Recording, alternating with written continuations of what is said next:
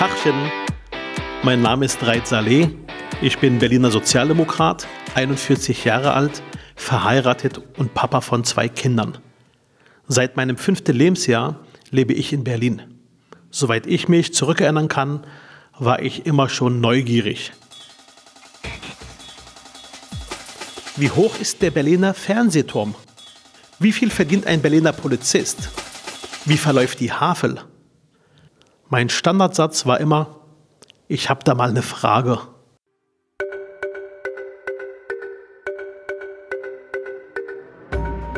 Ich finde, Politiker sollten öfters mal wie Kinder sein, sich umhören und Fragen stellen. Das mache ich gerne. Und heute treffe ich Lorenz Marold, Chefredakteur beim Tagesspiegel und Herausgeber vom Checkpoint. Hallo, Herr Marold. Herr Marold, fühlen Sie sich manchmal wie Gott? Oh nee. Also ich bin Mitglied der evangelischen Kirche und ähm, dann äh, verbietet sich das geradezu, sich wie Gott zu fühlen.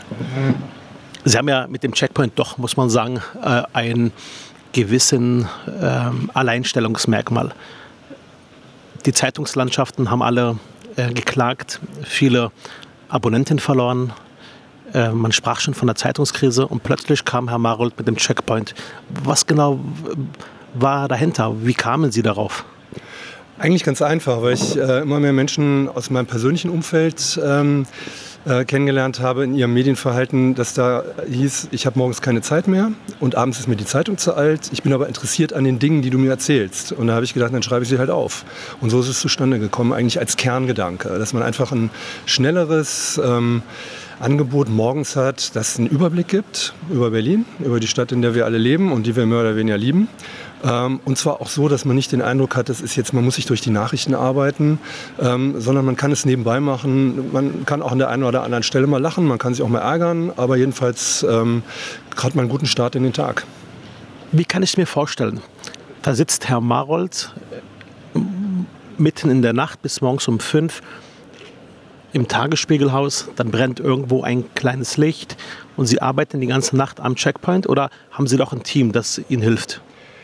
Äh, am Anfang war das genau so, wie Sie es eben beschrieben haben. Das heißt, Sie saßen da alleine und haben alleine getextet? Genau, das ging also wirklich als äh, fast One-Man-Show los. Ich hatte dann relativ schnell eine Mitarbeiterin, die mir auch geholfen hat bei dem ganzen Feedback, das reinkam, äh, bei dem Stadtleben, weil das gehört ja auch zu dem Checkpoint dazu, dass wir also sehr pointiert auch Tipps geben, was man äh, tun kann ähm, dass man äh, Dinge nicht vergisst oder verpasst, die in der Stadt wichtig sind.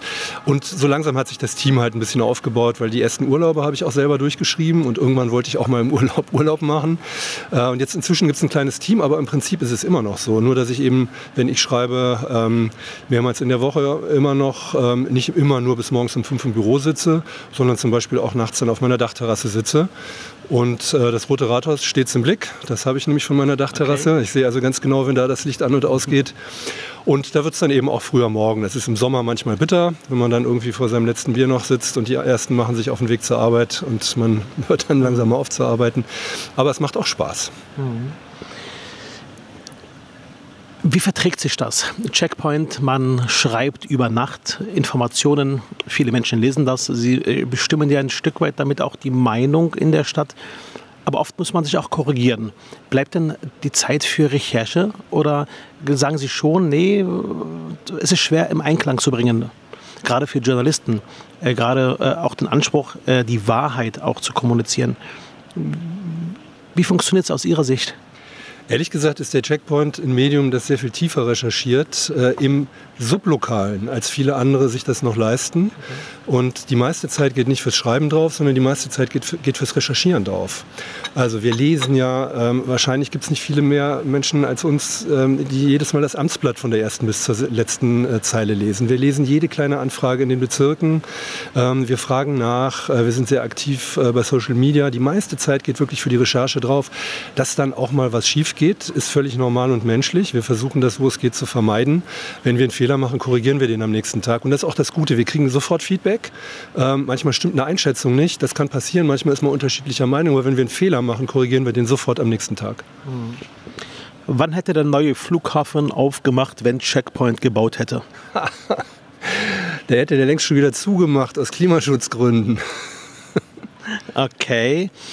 Sie kritisieren ja äh, auch die äh, aktuelle Politik. Sie verschonen ja auch nicht die Opposition, auch nicht die regierenden äh, Parteien. Macht Ihnen das Spaß? Ähm, ehrlich gesagt, das Kritisieren äh, gehört zum Journalismus. Ein äh, bekannter Politiker namens Raad Saleh hat vor kurzem gesagt, kritischer Journalismus ist notwendig. Ich würde dazu sagen, ich könnte das Wort kritisch streichen, weil Journalismus, der nicht kritisch ist, ist eigentlich keiner, sondern ist PR. Insofern ist es mein Beruf und ich mache meinen Beruf sehr, sehr gerne. Ähm, was ich nicht gerne mache, was mir manchmal unterstellt wird, dass ich ähm, gerne da wühle, wo alles äh, nicht funktioniert. Das mache ich nicht unbedingt gerne. Ich hätte es lieber, wenn es funktioniert, aber es gehört nun mal zu meinem meinem Job dazu, äh, auch auf Missstände aufmerksam zu machen. Und ich reibe mich auch durchaus mal mit dem einen oder anderen ganz gerne, wenn man unterschiedlicher Meinung ist. Das gehört eben auch dazu. Sie kritisieren, klar, und Sie geben ja auch Empfehlungen. Ähm, und immer wieder gibt es auch ein Spannungsverhältnis. Das heißt, Ihr Medium hat gelesen, man redet darüber. Es ist ja kein Geheimnis, auch wir Politiker schauen genau hin. Äh, was schreibt der Checkpoint? Welche Informationen hat er? Ähm, stimmen die überhaupt? Äh, oder sind das ähm, ähm, Punkte, die wir anders sehen, die vielleicht falsch sind. Darüber wird diskutiert, ist ja kein Geheimnis. Ähm, sehen Sie sich als Gegenspieler zur Politik in Berlin? Nein, nicht als Gegenspieler, sondern ich sehe uns mit dem Checkpoint als Mitspieler ähm, in Berlin und ähm, an der Aufgabe, aus Berlin das zu machen, was wir alle wollen, nämlich dass es die liebenswerteste Stadt der Welt ist, äh, in der man gerne ähm, in einer ähm, sozialen Gemeinschaft zusammenleben kann in einer möglichst diversen Gesellschaft auch. Und ähm, das ist natürlich ein täglicher Kampf, weil wir sehen an anderen Städten, in denen das nicht funktioniert hat, die sich in eine Richtung entwickelt hat, die wir nicht wollen. Äh, und dass das nicht, ähm, dass da nicht immer alle über den gleichen Weg einverstanden sind, das ist völlig normal. Dass wir den, den Finger in die Wunde legen, die immer wieder ähm, auch aufgeht. Also ich nenne jetzt mal das Beispiel Bürgeramt. Der Checkpoint hat in den ersten Jahren immer wieder darauf hingewiesen, äh, wie schlimm die Situation ist. Dann hat sie sich verbessert, dann war Ruhe im Karton. Aber der Checkpoint hat gemeldet, dass der Innensenator die Bürgermeisterinnen und Bürgermeister anschreibt und feststellt in einem Schreiben, dass die Bürgerämter 2019 schlechter ausgestattet sind als 2017. Das ist natürlich ein Unding. Und da muss einer darauf aufmerksam machen und muss fragen, warum ist das so? Was tut ihr dagegen? Mhm. Beim Thema Mietendeckel, da zeichnet ja der Tagesspiegel, da zeichnen Sie, der, da zeichnet auch äh, der Checkpoint ein Horrorszenario. Gerade auch im Checkpoint, ja. Wie würden Sie denn das Thema Wohnungsmangel, äh, Wohnungsnotstand, katastrophale Zustände, dass sich die Menschen in der Stadt die Wohnung kaum noch leisten können? Weil ich will, sage ich Ihnen ganz offen, keine Verhältnisse haben wie in London und Paris. Ich wünsche mir in Berlin, wo die Menschen am Ende sagen können, ich kann von dem, was ich mir erwirtschaftet habe, auch noch leben. Deswegen senken wir die Gebührenfreiheit, äh, Gebühr, die Gebühren im Bildungsbereich. Deswegen schaffen wir die Gebühren ab im Hort, in der Kita, äh, äh Schulgeld, ähm, Schulessengeld und äh, auch Ticket für Bus und Bahn. Das ist mein, auch mein, mein Wunsch, mein Traum, meine Vision von der bezahlbaren Stadt. Und jetzt sagen Sie Nein zum Mietendeckel. Dann konkretisieren Sie mal, was würden Sie sich vorstellen? Wer hat denn Nein zum Mietendeckel gesagt? War das nicht im Checkpoint so gesehen? Nicht, dass ich wüsste. Und ich kenne ihn ziemlich gut, den Checkpoint, weil ich schreibe ihn meistens. Wir ähm, haben nicht Nein zum Mietendeckel gesagt, auch nicht im Tagesspiegel. Und man muss auch dazu sagen, der Tagesspiegel ist nicht eine Meinung. Es gibt ja hier nicht einen Oberdiktator, der sagt irgendwie, das ist die Haltung des Tagesspiegels. Sondern also Herr Marold sagt nicht, wo es lang geht? Ähm, ich versuche die Diskussion über die Themen ähm, äh, zu organisieren. Und ich bin daran interessiert, dass wir ein Debattenforum äh, haben, in dem unterschiedliche Meinungen zur Geltung kommen. Und ehrlich gesagt, ich fühle mich im Moment äh, sehr wohl im Unwohlsein, dass ich von beiden Seiten sehr hart attackiert werde. Äh, die Immobilienwirtschaft hält uns für den, äh, äh, für, die, für, die Vor für den Vorposten des Kommunismus in der Stadt. Und Sie sagen irgendwie, wir wollen eine unsoziale Stadt. Ich entgegne Ihnen, die Punkte, die Sie eben genannt haben, ähm, sind nur im Ansatz sozial. Aber da sie für alle gelten, alle Eltern müssen für Schulessen nichts mehr bezahlen. Alle Eltern müssen für ihre Tickets nichts mehr bezahlen. Alle Eltern müssen für ihre Kita-Gebühr nichts mehr bezahlen. Ich finde das nicht in Ordnung. Ich, ich finde find schon, dass man sagt, die Leute können ja, wenn sie das Geld sparen, geben sie es ja in der Stadt wieder aus. Es ist das größte Konjunkturprogramm, was wir je hatten nach dem Krieg. Die Entlastung der Familien. Sehen Sie das nicht auch so, dass das am Ende auch für die Konjunktur gut ist? Die Kinder äh, kosten Geld, äh, Lebensunterhalt kostet Geld. Am Ende, finde ich, ist es das größte Konjunkturpaket, in dem wir sagen, wir wollen nicht mehr das Kind ein Armutsrisiko darstellen. Auch für den Mittelstand, die im Übrigen auch hohe Steuersätze haben, oder nicht? Ich finde, dass es ähm, jede Menge Eltern gibt in der Stadt, die sich leisten könnten, für das Mittagessen ihrer Kinder selber zu bezahlen. Und äh, ob die das Geld tatsächlich dann äh, in der Konjunktur für, für, die, für die Stadt äh, Konjunktur ausgeben, wage ich mal zu bezweifeln. Die fahren dann vielleicht einmal öfter oder teurer in Urlaub. Ja. Davon haben wir nichts oder lassen ihr Geld auf dem Bankkonto verrotten. Also diesen unmittelbaren Zusammenhang sehe ich nicht. Ähm, es ist nicht so, dass ich nicht äh, sehr richtig finde, dass es für bestimmte Menschen dieser Stadt, denen es wirklich nicht gut geht, ähm, äh, Erleichterungen gibt, aber es gibt, es gibt auch genug Menschen in der Stadt, die diese Erleichterung nicht bräuchten. Das Geld könnten Sie als Politiker auch besser anderswo anlegen. Mhm. Sehe ich anders. Ich glaube, dass auch ein Mensch, der 5000 Euro brutto verdient als Familie, auch, auch entlastet werden muss. Das ist die hart arbeitende Gesellschaft, die 3000 verdienen, die 4000 verdienen, äh, die als Familie, als Busfahrer und Krankenpflegerin ähm, gemeinsam auf ihre 4,8 kommen. Genau die möchte ich adressieren. Ich möchte diese Leute entlasten, weil ich glaube, dass diese Leute für alles zahlen äh, und ähm, permanent äh, auch den Eindruck haben, sie vergisst man und von daher glaube ich persönlich, ist vielleicht auch ein Stück weit mein, äh, meine Macke an der Stelle. Der Traum von der gebührenfreien Bildung, wie gesagt, der steckt in mir drin, der kommt auch nicht mehr raus. Ich habe einen anderen Traum. Mein Traum Welchen? ist, dass die Bildung funktioniert und das ist in Berlin leider nicht der Fall. Ich hätte Verallgemeinern Sie da nicht? Ich bin an 17 Schulen im, Förder, äh, im Förderverein. Äh, und wenn ich sage, sie funktioniert nicht, und glauben Sie mir, ich habe mir die Schulen ausgesucht, die Probleme haben, da würden die Leute mir sagen, Reit, nee, äh, hör auf. Es gibt Schulen, das sind ungefähr so 50 Prozent der Schulen, da läuft es reibungslos. Dann gibt es vielleicht nochmal 25 Prozent, da kommt es immer wieder auch zu Problemen, die man dann beheben muss, wie im Genunternehmen, wie beim Tagesspiegel, wie bei der SPD. Es gibt immer wieder im Alltag Probleme. Und dann gibt es vielleicht am Ende 10 Prozent aller Schulen, wo man sagen kann, da muss man noch mehr Augenmerk drauf richten. Oder sagen Sie, nein, äh, die, die, die Bildung in äh, Berlin ist gescheitert. Ich glaube, Sie reden sich das Problem ein wenig schön. Ähm, Sie können das mit x anderen Städten und auch mit Bundesländern vergleichen und werden feststellen, dass man es in Berlin ähm, als Schüler, als Lehrer, als Lehrerin und auch als beteiligte Eltern schwerer hat als in Berlin. Und mir wäre es lieber, wenn das Geld, das mir nicht abgezogen wird, äh, investiert würde, beispielsweise daran, dass die Ausstattung in den Schulen besser ist. Und da rede ich noch nicht mal davon, dass einfach die Schulplätze fehlen, sondern ich rede davon, dass die Lehrer nicht vernünftig äh, hier angestellt werden können, weil das Beamtenverhältnis hier nach wie vor nicht angeboten wird. Ich rede davon, äh, dass in bestimmten Schulen Brennpunktschulen äh, noch immer viel zu wenig getan wird. Das heißt, wir haben dieses Problem längst noch nicht gelöst. Es findet eine Segregation statt, die einfach ungut ist. Und mhm. das meine ich damit. Ich glaube nicht, dass man sagen kann, äh, dass Berlin, was die Bildung betrifft, auf einem guten Weg ist. Und das wird Ihnen auch unter der Hand bestätigen uns das natürlich auch alle, die mit dem Thema befasst sind. Und Sie werden das genauso wissen. Das ist nicht wirklich gut gelaufen in den letzten Jahren. Sie reden wie ein Sozialdemokrat, fällt mir gerade auf, weil es könnte meine Worte sein, ähm, gerade auch als jemand, der damals das Brennpunktschulprogramm ins Leben gerufen hatte, dass ich gesagt hatte, ich macht nicht alle Schulen gleich. Es gibt Schulen, die haben mehr Bedarf. Das sind die sogenannten Brennpunktschulen. Hatten damals dann die Brennpunktzulage ins Leben gerufen nach einem gemeinsamen Besuch mit Heinz Buschkowski in Rotterdam.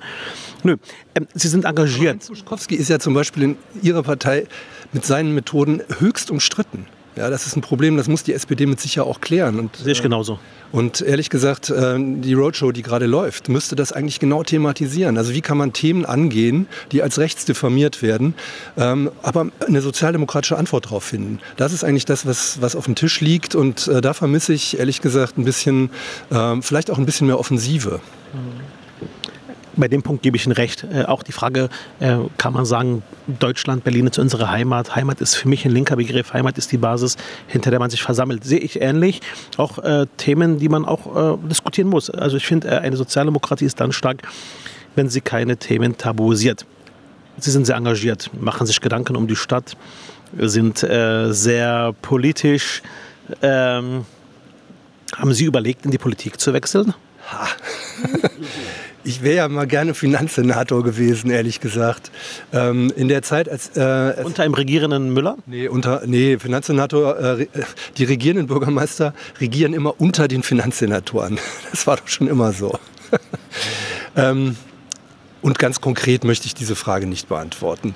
Ob ich unter einem regierenden Bürgermeister Müller Politiker. Äh, nee, aber äh, im Ernst, natürlich äh, glaube ich, dass man sich diese Frage ab und zu stellen muss als Journalist.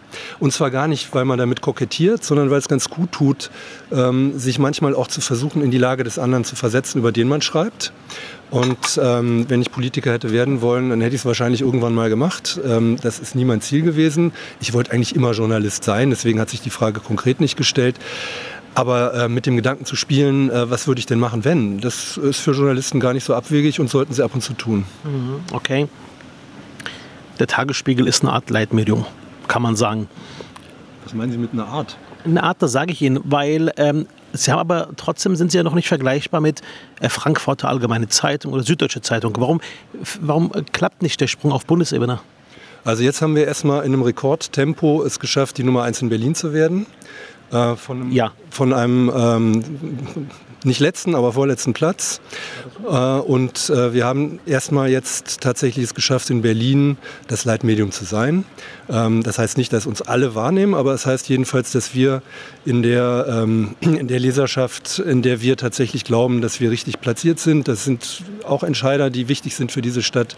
Das sind Menschen, äh, die seit langem in dieser Stadt leben, die gerne in dieser Stadt leben. Ähm, das haben wir jetzt mit viel Aufwand hingekriegt, mit sehr, sehr viel Aufwand. Und der nächste Schritt im nächsten Jahr wird sein, die nächste Stufe weiterzugehen. Also wir haben das als Ziel durchaus ähm, in, fest im Blick. Das heißt, es könnte sein, dass so wie wir von der Landespolitik morgens Checkpoint lesen, mit der Hoffnung, äh, äh, vielleicht nicht immer erwähnt zu werden. Äh, äh, wobei, manchmal freut man sich auch drüber, gebe ich offen zu. Ähm, das heißt, es kann sein, dass das bald so im, auf Bundesebene ist, dass dann die Kanzlerin bzw. die Minister, die Abgeordneten reinschauen, na, was stellt der Checkpoint wieder mit uns an? Das heißt, die Hoffnung ist, dass sie dann quasi die Landespolitik ersparen, weil sie sich auf den Bund konzentrieren? Nee, überhaupt nicht. Ha. Ähm, dafür sind wir, wir, wir wachsen ja. Ne? Und ähm, dafür sind wir jetzt schon groß genug, um das auszubauen, beides zu haben. Wir haben ja drei Stufen. Ähm, Berlin ist ja als, als Land viel zu groß, um es als Lokalberichterstattung aufzugreifen. Das heißt, wir gehen sublokal rein, haben wir angefangen mit den Leute-Newslettern, das werden wir noch durchaus vertiefen und noch mehr in die Kieze gehen und auf der anderen Seite die Bundespolitik, aber sie vergessen auch bis jetzt noch die internationale Politik, die gehört auch dazu. Das heißt also auch das gehört zu dem, was wir uns vorgenommen haben für die nächsten Jahre. Da wird der Tagesspiegel ordentlich Gas geben. Wie demokratisch funktioniert eigentlich so eine Organisation wie der Tagesspiegel? Sagt der Chef, sagt Marold hier lang, da lang oder gibt es tatsächlich auch richtige breite Debatten im Haus? Die gibt es bei uns massiv, äh, manchmal sogar so, dass man äh, am Ende völlig erschöpft in den Seilen hängt. Aber das ist die Essenz unserer Arbeit. Das heißt, äh, wir sind immer besser, wenn eine Idee von anderen gekontert wird ähm, und von Dritten wieder unterstützt wird. Das heißt, ähm, dieser Prozess, wir erarbeiten uns die Zeitung im Team oder wir erarbeiten uns den Checkpoint, indem wir darüber nachdenken, was können wir machen. Ähm, das, das funktioniert nicht als One-Man-Show. Das hat auch früher nicht gut funktioniert. Das war eine Illusion. Die Medien waren früher ja nicht besser, dadurch, dass ein Chefredakteur die Kommandos gegeben hat und dann die Tür zugeknallt hat. Sehen Sie sich zurzeit mehr als Journalist oder mehr als Macher, als Unternehmer? Ich habe angefangen als Journalist, sogar als Chefredakteur vor 15 Jahren war ich noch Journalist, fast pur. Und heute ist mindestens die Hälfte Management. Also das sind ähm, sehr, sehr viele organisatorische Sachen, ähm, bis hin zu, natürlich auch zu Planungsgeschichten, die weit über das äh, Tagesgeschehen hinausgehen. Okay, vielen Dank. Jetzt stelle ich Ihnen eine Frage bzw. zwei Optionen und Sie suchen bitte eine aus. Okay? Mhm. Taz oder FAZ? Ha, beides natürlich. Es, also man kann nicht auf die eine oder die andere setzen, das geht nicht. Taz oder FAZ? Spiel. Taz oder FAZ? Wie oft wollen Sie das denn versuchen? Politiker, glaube ich, könnte sie doch sein. Whisky oder Rum? Das war jetzt echt blöd, ne? Dass ich habe sie so jetzt mit dieser, ich habe das so gemacht wie Sie, ne? Ja, genau. Whisky oder Rum? Äh, äh, also äh, Whisky pur, rum im äh, Mix. Okay. Was haben Sie denn im Angebot? ich trinke gar keinen Alkohol, wie Sie wissen. Von daher kann ich Ihnen Cola Light anbieten. Sie sollen das ja nicht trinken, sondern also auch, auch ein Barkeeper muss ja nicht alles trinken, was er verkauft. Cabrio oder Wohnmobil? Ah, Cabrio. Ich habe auch eins. Von 1968. Einen alten MG. Ich fahre aber damit kaum noch. Okay. Umweltsauerei. Elektro oder Diesel? Ähm, Was, was meinen Sie damit? Grundsätzlich für Autos, Elektro oder Diesel? Naja, ehrlich gesagt, ich bin äh, zunehmend ein Autoskeptiker, deswegen äh, als Übergang vielleicht Elektro, aber ich glaube, dass sich die Frage alsbald für uns nicht mehr stellen sollte im Zusammenhang mit Auto. Grün oder Rot? Rot. Ich Danke. bin FC-Fan. Okay. Und nicht VfL Wolfsburg-Fan. Boris Johnson oder Ralf Stegener? Zur Unterhaltung Boris Johnson und ähm, politisch Ralf Stegner. Checkpoint Charlie oder Köpenicker Schloss? Köpenicker Schloss, weil der Checkpoint Charlie gehört zu den schrecklichsten Orten der Stadt. So wie er ist. Und die Politik tut seit Jahren nichts dagegen. Es ist schrecklich. Da ist einfach niemand offensichtlich. Frühaufsteher oder Nachtmensch? Nachtmensch. Merkel oder Trump? Merkel oder, Merkel oder Trump? Da muss ich genauso zur Unterhaltung Trump. Politisch Merkel. Shisha oder Zigarre? Ich rauche nicht. Ähm, Zigarre. Früher Zigarre. Da gab es noch keine Shishas hier. Als- Als ich noch geraucht habe, gab es in Berlin keine einzige Shisha-Bar, glaube ich. Oder? Wann gab es die ersten Shisha-Bars? Früher gab es auch noch einen Kaiser. Ja, das stimmt. Kaiser Wilhelm. Den haben wir letztens interviewt im Checkpoint. zu, der, zu, äh, zu, der, zu der Anmaßung der, ähm, der Enkel, wieder in Sizilienhof zu wohnen. Mhm. Er war not amused. Okay. Gebratene Ente oder vegan? Ich, äh, pf, Mann, ich bin Vegetarier, aber kein Veganer. Aber äh, die gebratene Ente esse ich nicht. Spandau oder Kreuzberg?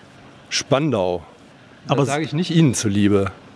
Das hat familiäre Gründe und, ähm, äh, und außerdem äh, radel ich gerne da hinten rum, weil da hat Spandau echt einen Vorteil. Also immer nur um Görli zu fahren macht keinen Spaß. Aber hinten Gato, Klado, Richtung Sakro, da ist es einfach Spandau ist äh, da sensationell. Und auch die andere Richtung nach Hohen-Neuendorf raus hat wunderschöne Ecken. Obwohl es auch ganz, ganz schreckliche hat. Aber die schön überwiegen. bei der Gelegenheit vielleicht zum Abschluss, ähm, warum berichtet denn der Tagesspiegel so wenig auch über die Perspektive der Ränder? Äh, weil es fokussiert sich ja alles auf die Innenstadtperspektive. Das ist uns neulich aufgefallen mit einem Kollegen Sven Kohlmeier, der sehr engagiert ist in dem Bereich, dass ähm, die, ich würde sagen, gefühlt 80, 90 Prozent der Berichterstattung dreht sich um die Innenstadtperspektive, obwohl 70 Prozent außerhalb des S-Bahn-Rings leben. Oder täuscht mich der Eindruck? Es ist immer schwer, gegen Eindrücke zu argumentieren. Ähm, Ich eine Begründung vielleicht, weil der Tagesspiegel ist äh, äh, äh, in der Innenstadt. Wahrscheinlich leben 80 Prozent ihrer Kollegen in der Innenstadt. Wahrscheinlich äh, nutzen von den Kolleginnen und Kollegen 70 Prozent kein Auto, sondern kommen vielleicht zu Fuß oder mit Rad oder äh, äh, mit E-Roller zur Arbeit. Die haben einfach eine andere Sichtweise auf die Dinge im Leben. Das heißt, sie kennen zum Beispiel nicht die Härten einer äh, Mutter oder eines Vaters, der zwei Kinder hat, einer in der Kita, einer in der Grundschule, beide äh, in einem Alter, wo man sie nicht alleine fahren lässt. Äh, da braucht man, und danach muss man noch zur Arbeit gehen, man ist aufs Auto angewiesen, um von A nach B zu kommen. Oder der, die Perspektive einer Frau, die bestimmte Einschränkungen hat beim Laufen, die zur Biberbock muss, zum Orthopäden äh, hier bei uns im Bezirk und von da aus nochmal zu Edeka fahren muss, um sich das, das Essen für die Woche äh, oder die, für den Kühlschrank zu besorgen. Vielleicht haben sie einfach verlernt, die Perspektive in der ganzen Stadt zu sehen, weil einfach ihr Ra Radar einfach anders eingestellt ist. Ähm, Glaube ich erstens nicht, weil ähm, die 80 Prozent stimmen nicht. Sind weitaus mehr ähm, Tagesspiegel, Tagesspiegel-Mitarbeiterinnen und Mitarbeiter inzwischen außerhalb des S-Bahn-Rings, dank ihrer Politik unter anderem, weil sie sich die Innenstadt nicht mehr leisten können. Ähm, wir haben die Leute-Newsletter über alle Bezirke. Zu den erfolgreichsten gehört der Spandau-Newsletter zum Beispiel mit einer hohen Öffnungsrate, wo es ständig auch um diese Themen geht. Und ich würde den Ball ganz gerne mal zurückspielen, weil ich glaube, dass Ihre Beobachtung trotzdem stimmt. In der Tat berichten wir überwiegend über Themen, ähm, die einen Innenstadtbezug haben. Aber oft haben Themen auch einen Außenstadtbezug. Aber die Politik, gerade die regierende Politik, macht quasi nur Innenstadtpolitik.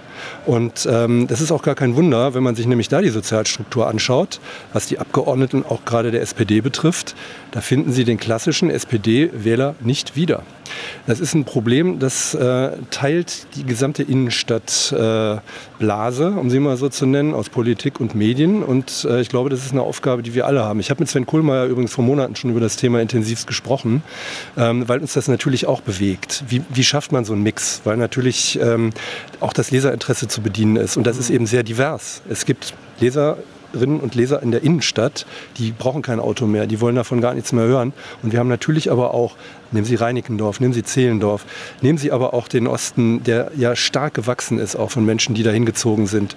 Ähm, auch welche, die, äh, die äh, nicht aus Berlin kommen, sondern neu in Berlin sind und ähm, in Lichtenberg und nach Hohenschönhausen ziehen und da auch interessante Ecken finden. Da müssen wir, glaube ich, alle unseren Fokus ein bisschen verändern. Sie haben ja zu Beginn des Gesprächs gesagt, Sie sind 25 Jahre jetzt beim Tagesspiegel. In dem Sinne, auf weitere 25 Jahre alles Denkbare Gute Ihnen. Vielen Dank. Danke auch.